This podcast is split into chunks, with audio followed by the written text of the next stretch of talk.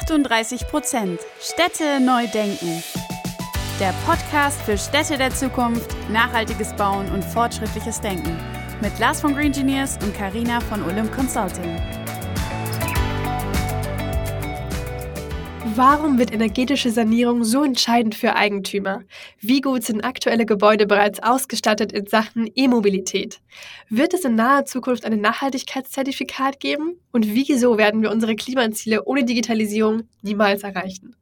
All das erfahrt ihr in unserer spannenden Folge mit Katrin Rust, Geschäftsführerin von Rocket Home Climate Solutions, einem PropTech, das sich die CO2-Reduktion von Gebäuden und ganzen Quartieren mittels IoT-Services und dem Einsatz erneuerbarer Energien zum Ziel gesetzt hat. Eine echt interessante Folge, in der ich wieder viel lernen konnte. Let's go! Ja, herzlich willkommen in unserem Podcast, liebe Katrin. Schön, dass du heute da bist. Ja, hallo Karina, hallo Lars. Ich freue mich auch, heute da zu sein. Herzlich willkommen, Katrin, auch von meiner Seite. Schön, dass du da bist und starten wir genau wie in jeder anderen Folge direkt los mit der ersten Frage. Wer bist du eigentlich, Katrin, und was steckt hinter der Rocket Home Climate Solutions?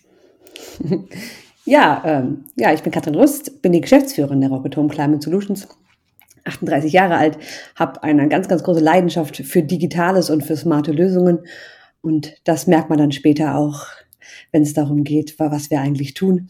Ähm, das heißt, wenn es um irgendwelche Dinge geht, dann geht es mir immer darum, kann man das auch digital machen. Ja, und hinter der Rocket Home Climate Solution steckt eigentlich ja, ein ziemlich cooles ähm, neues PropTech-Unternehmen, würde ich sagen, ähm, das ähm, aber, und das erkläre ich gleich bestimmt auch nochmal, ähm, äh, ganz, ganz viel Expertise ähm, im Hintergrund mitbringt und hofft, ähm, die, Energie, die ähm, Immobilienwirtschaft ein bisschen nachhaltiger zu machen und auf dem Weg zur CO2-Neutralität einfach äh, behilflich zu sein. Ja, super, da werden wir gerade ein bisschen genauer auch drüber sprechen, aber erzähl uns doch erst noch mal gerne, wie entstand denn eigentlich die Idee zu Rocket Home Climate Solutions und vielleicht auch gerne mal darauf eingehen, welches Problem habt ihr denn eigentlich erkannt, was ihr damit lösen wollt? Ja, also tatsächlich äh, war es so, dass die ähm, Gründung dieses Unternehmens vollkommen kundengetrieben war. Das heißt, ähm, es gab ähm, zwei ähm, Muttergesellschaften. Das ist ein, ein Energiekonzern hier aus Hannover und die eben die Rocket Home, die auch im Namen der Rocket Home Climate Solution steckt, also ein IoT-Haus, das schon seit über zehn Jahren nichts anderes außer IoT-Plattformen baut. Und die beiden waren eigentlich zusammen unterwegs, ähm, weil sie eine Partnerschaft verbindet in der Immobilienwirtschaft und haben dort ähm, natürlich auch zusammen ein bisschen Vertrieb gemacht, haben zusammen ihre Produktlösungen angeboten. Und dann kamen eigentlich die Kunden auf diese Unternehmen und sagen, boah, das ist so ähm, viel, was gerade auf uns zukommt zum Thema Nachhaltigkeit, zum Thema neue Energien, ähm, zum Thema Digitalisierung. Also all diese Themen, die eigentlich gerade die Immobilienbranche umtreibt. Äh, und können wir das nicht bitte aus einer Hand haben? Also es gab wirklich Kunden, die gesagt haben, ich habe hier so einen ganzen Schreibtisch voll mit Angeboten von 22 verschiedenen Unternehmen und ich weiß überhaupt nicht, für wen ich mich entscheiden soll.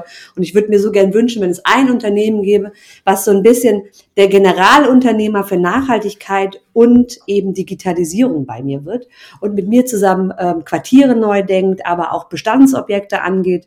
Und hinterher habe ich einfach eine richtig gute Zukunfts, ähm, ja, eine Zukunftslösung. Einmal was das Thema eben Energieeffizienz angeht und Klimaneutralität, aber auch Digitalisierung, denn das geht auch eigentlich nur zusammen.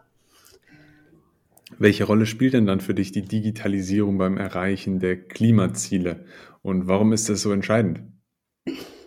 Ja, also für mich ähm, ist Digitalisierung eigentlich ähm, ja hat eine super wichtige Rolle bei den Erreichen unserer Klimaziele. Ich bin ganz fest davon überzeugt, dass wir Klimaneutralität und unsere Klimaziele nur durch Digitalisierung erreichen, weil ähm, das merken wir auch in den Projekten, wo wir gerade unterwegs sind, dass es manchmal sind das äh, die Prozente, die nämlich fehlen, um das Gebäude tatsächlich auch Paris-konform zu bekommen. Und ich sehe da ganz, ganz verschiedene Aspekte bei dem Thema Digitalisierung. Also ich sehe da sowas wie Datenerhebung natürlich. Also ich merke jetzt gerade, ja, die Immobilienwirtschaft kennt ihre Daten gar nicht. Also die wissen, kennen ihre Gebäudedaten nicht, die kennen ihre Verbrauchsdaten nicht. Ähm, das heißt, ähm, das ist äh, ganz, ganz wichtig. Wie kann ich eigentlich digital Daten erheben? Wie kann ich das dann auch benutzen, um es zu monitoren, um es zu, kon zu kontrollieren, um zu schauen, wie sind meine Emissionen? Passen die eigentlich und kriege ich die auch gemäß meinem Klimafahrplan ähm, so eigentlich reduziert, dass das aufgeht mit, mit unseren Klimazielen? Und ähm, dann halt ein Punkt, den sozusagen auch ein bisschen, wo ein bisschen auch unser USP reinspielt, ist halt auch das Thema von Förderung von Umweltbewusstsein. Das heißt, Digitalisierung schafft ja für uns ein Medium, ähm, wo wir eigentlich tatsächlich einmal über Klimawandel natürlich oder über solche Themen auch sprechen können, wo wir ähm, Menschen informieren können, wo wir sie erreichen können. Und zwar, ich sage jetzt mal, auf dem Smartphone bei Ihnen zu Hause auf der Couch und eben dann auch die Auswirkungen des Ganzen einfach ähm, da viel mehr Bewusstsein schaffen. Ich kann Energietransparenz schaffen und das bis in die Wohnung des Mieters. Das heißt, es ist dann nicht irgendwas, was nur so strategisch in Unternehmen stattfindet oder in der Immobilienwirtschaft, sondern eben das kann ich dann bis zu dem Bewohner, sei es dann jetzt auch beim Gewerbeobjekt, bis zu dem Mitarbeiter, kann ich das dann dadurch eigentlich spiegeln, wenn ich das Ganze digital denke. Und denken wir eigentlich weiter? Also das, was jetzt auch gerade so ähm, jetzt gerade in die, in die Wege geleitet worden ist, also denken wir da an das Thema äh, erneuerbare Energien, denken wir das äh, an das Thema, wie kann ich eigentlich ähm, digitale Technologien nutzen, um diese erneuerbaren Energien besser zu nutzen? Das heißt, ähm, jetzt so ganz einfach, bitte Sonnenenergie verbrauchen, wenn Sonnenenergie entsteht. Ähm, und das geht dann auch so weit natürlich in das Thema intelligente Netze, also Smart Grids. Das geht aber auch ähm, darum, wie kann ich eigentlich ähm, dadurch eben, ähm, wie gesagt, alles besser steuern. Und dann sind wir ganz, ganz schnell bei solchen Themen wie ähm, also Home Energy Management Systeme oder eben ähm, Building Energy Management Systeme, also wenn es um Mehrfamilienhäuser geht oder, oder um größere Gebäude. Und genau dann geht das eigentlich nur digital, denn äh, da möchte ja keiner ähm, stehen und sagen, oh, Sonne scheint, jetzt laufe ich mal schnell raus und lade mein Auto auf, sondern ich möchte eigentlich, dass da ein intelligentes System ähm, drauf liegt, das dann mir dabei hilft, genau die Energie so zu nutzen, dass es bitte grüne Energie ist, dass es nachhaltige Energie ist ähm, und dass wir da gut unterwegs sind. Und deswegen sage ich, ohne Digitalisierung schaffen wir unsere Klimaziele sowieso nicht. Also. Da bin ich auf jeden Fall 100% bei dir. Jetzt spielt das Thema Mobilität und Elektroversorgung für E-Autos auch eine sehr große Rolle. Wie gut sind denn aktuelle Gebäude bereits ausgestattet dafür und was muss hier noch passieren, deiner Meinung nach?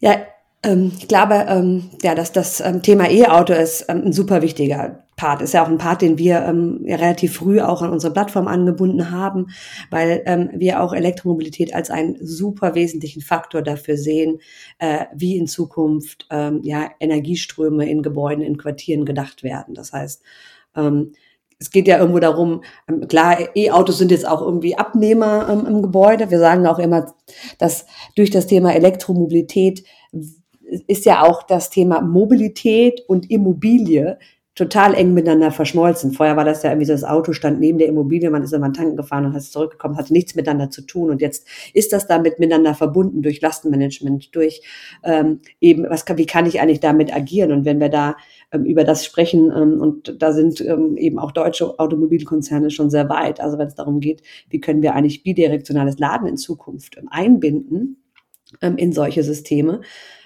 dann sind wir nämlich genau dabei, dass dieses Auto, diese E-Mobilität nicht einfach nur irgendein, ja, ein, ein, ein, oh Gott, das muss ich jetzt auch noch irgendwie anbieten, sondern dann ist das vielleicht am Schluss der Schlüssel dazu, dass ich es schaffe, Energie zu speichern, Energie wieder abzugeben. Ähm, und deswegen ähm, ist das in den zukunftsfähigen Quartieren super wichtig. In Neubauquartieren wird das auch jetzt schon gemacht. Das machen wir auch schon. Das heißt, da sind wir auf einem sehr, sehr guten Weg. Ähm, und solche Zukunftsmodelle tatsächlich, also wenn wir jetzt gerade Neubauquartiere planen, dann planen wir schon so mit Szenarien, dass vielleicht, ich sage jetzt mal, das Quartiersparkhaus auch ein großer Energiespeicher werden könnte.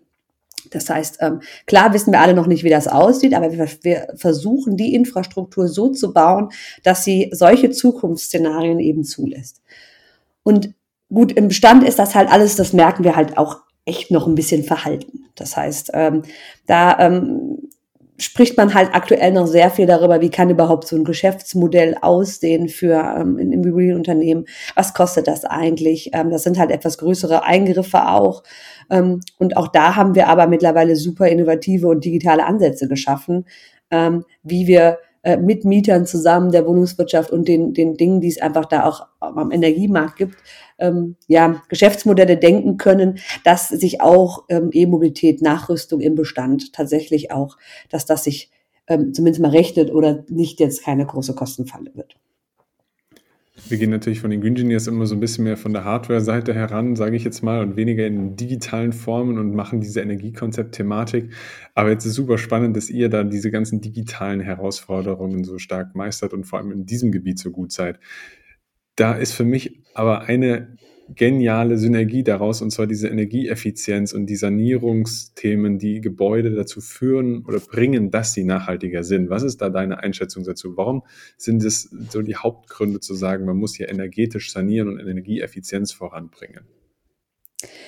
Ja, ich glaube, auch hier gibt es ähm, ja verschiedene Gründe. Natürlich ist man irgendwo, haben wir gesetzliche Vorlagen. Wir haben ein Pariser Klimaabkommen, wir haben äh, damit einhergehend auch steigende CO2-Preise. Das ist, glaube ich, ein Faktor, der steht natürlich über allem irgendwo.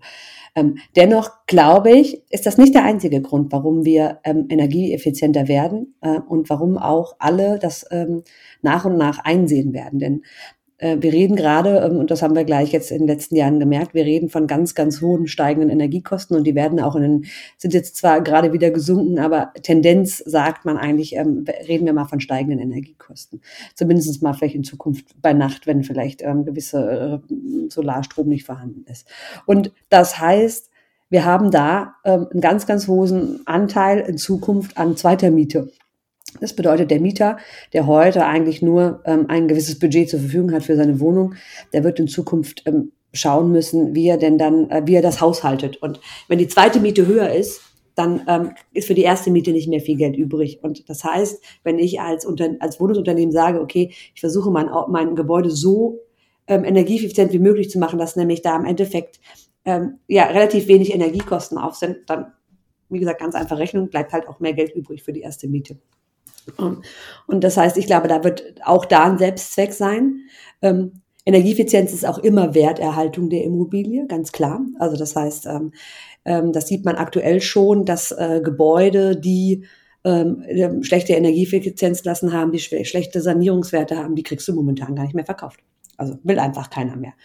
Ähm, das heißt, ähm, hat was mit Werterhaltung zu tun und auch mit Möglichkeiten wieder zu verkaufen beim ähm, Neubau oder bei Projektentwicklern ist auch ganz klar Finanzierungsthema. Also es wird, es wird ähm, die, die Nachfrage nach Green Bonds äh, und, und grünen ähm, Investmentfonds, das einfach wird, wird steigen. Und das heißt, auch da will keiner mehr in Immobilienprojekte investieren, äh, die, die sozusagen äh, grau sind irgendwo. Ähm, dann ist das auch ein Komfortthema, bin ich fest der Meinung. Also ich weiß nicht, wenn du mal in Altbau gelebt hast, der, der, der schlecht saniert ist, ist immer ein bisschen, ist immer ein bisschen frisch. Also äh, das Raumklima etc. ist definitiv auch nicht so gut in nicht äh, energieeffizienten Häusern. Also auch das kann langfristig so ein Wohlfühlfaktor sein, dass Menschen sich automatisch dorthin entwickeln, weil es dort auch Komfort ist. Und diese ganzen Parameter werden am Schluss ganz klarer Punkt für Nachfrage sein. Also ähm, vielleicht jetzt nicht in den, in den Top-Gebieten, wo so eine riesen Wohnungsnot ist, aber ich rede dann von vielleicht eher so, sage ich mal, die, die, die Zweit-Locations ähm, und, und ähm, die, vielleicht die Mittelstädte. Da wird das ein ganz klarer Punkt sein, dass solche Wohnungen auch dann nicht mehr nachgefragt werden total spannender Punkt, den du da angesprochen hast. Ähm, ja, erlebe ich und sehe ich auch so. Ähm, jetzt hatten wir schon über das Thema Digitalisierung äh, gesprochen und wie wichtig das ist, um unsere Klimaziele zu erreichen. Das heißt, die Frage erübrigt sich schon quasi. Aber erzähl uns doch gerne mal so ein bisschen, warum das aus deiner Sicht so entscheidend ist. Es spielt ja auch bei eurer Lösung quasi eine ganz zentrale Rolle. Welchen Vorteil haben wir also, wenn wir na, äh, digital quasi bauen? Ja, wie gesagt, es, es ist einfach, ähm, ich, ich habe natürlich, ich habe Kostenvorteile und also das heißt ähm, natürlich als Digitalisierung immer Prozesseffizienzen in meinen, in meinen Systemen. Ähm, ich habe natürlich ähm, definitiv auch ähm, wie gesagt, zum Beispiel meine Daten ähm, immer zur Hand. Ich kann, ähm, ich kann alles sehen. Ich weiß, wie, wie, wie ist der Status meiner Gebäude. Ähm, ich habe eben das ist ja das, was so ein bisschen auch uns ausmacht. Ähm, den, wir haben den Touchpoint bis zum Mieter. Das heißt, auch das ist eben Digitalisierung. dass das so dieses, ähm, dass nicht die einzigen zwei Touchpoints der Mietvertrag unterschreiben vielleicht ist und hinterher die Kündigung, mhm. sondern dass dazwischen auch Touchpoints und auch positive Touchpoints ähm, miteinander stattfinden. Ähm, das heißt, das sind alles äh, Themen der, der, der Digitalisierung, die entscheidend sind. Und ähm, eben, ähm, dass, dass solche digitalen Gebäude, wie gesagt, die, die sind äh, definitiv auch mehr wert, die werden auch mehr nachgefragt. Ich nehme da mal gerne das Beispiel, ähm, ja, vor fünf Jahren oder vor zehn Jahren hat es keinen interessiert, ob irgendwo Glasfaser liegt. Heute zieht keiner mehr hin, wo das Internet nicht entsprechend ist. Und so wird sich das ähnlich entwickeln. Also es wird zukünftig sein, dass das nachgefragt wird, ähm, eben wie nachhaltig, wie energieeffizient und äh, wie smart ist das Gebäude, in das ich jetzt hier gerade ziehe. Und ähm, da bin ich fest von überzeugt, dass das dann auch ein Wettbewerbsvorteil sein wird, wenn ich eben solche Lösungen schon mitgedacht habe oder nachträglich installiert. Jetzt hast du viele Lösungen angesprochen und viele Topics. Es ist aber auch super spannend, was du vorher schon eingangs ein bisschen erwähnt hattest, und zwar diese E-Auto-Situation. Was ist eigentlich so deine Meinung dazu? Die Energieversorgung für die E-Autos spielt ja eine große Rolle in den Gebäuden. Wie weit sind wir da schon ausgestattet? Was ist so der Stand der Dinge und was müsste hier eigentlich noch passieren? Ja, wie gesagt, im, im Neubau, finde ich, sind wir super unterwegs. Wir haben momentan Projekte, wo äh, 70 Prozent E-Mobilitätsrate, also wo jeder, der sagt, ich, oh, ich kaufe mir jetzt auch nur eine Eigentumswohnung, der sagt auch, ach, ich denke auch schon E-Mobilität mit und ich will auch schon eine Ladesäule haben. Deswegen, ähm, da sind wir echt weit. Ähm, und im Bestand, das ist halt tatsächlich, ähm, das ist manchmal auch so ein Henne-Ei-Problem. Also der eine sagt, na ja, bei mir, kein Mieter von mir will ja gerade eine Ladesäule haben und wenn man dann die Mieter fragt, dann sagen die, naja, ich habe ja gar keine Ladesäule, warum soll ich jetzt ein E-Auto kaufen? Ähm, und ähm, da bin ich halt schon dabei. Wir müssen da auch, äh, was die Förderungen angeht, was die Unterstützungen angeht. Also wir sprechen auch tatsächlich mit großen Unternehmen, die auch sozialen Wohnungsbau haben. Also ich glaube, auch da müssen wir erreichen, dass über gute Modelle, und das können sowas sein wie Ladesäulen-Sharing, ähm, dass man halt, vielleicht muss ja auch nicht jeder eine haben. Es reicht ja auch, wenn man jetzt mal so die heutigen Reichweiten ansieht und den, den täglichen, die tägliche, ja, was man täglich eigentlich mit einem E-Auto fährt ähm, zur Arbeit, dann reicht es eigentlich, wenn ich einmal die Woche lade. Das heißt, theoretisch könnten sich sieben Leute eine Ladesäule teilen. Dann brauche ich nämlich gar keine 100% Ausstattung, sondern ich muss eigentlich nur ein Siebtel meiner Stellplätze vielleicht ausstatten mit, mit Ladeinfrastruktur.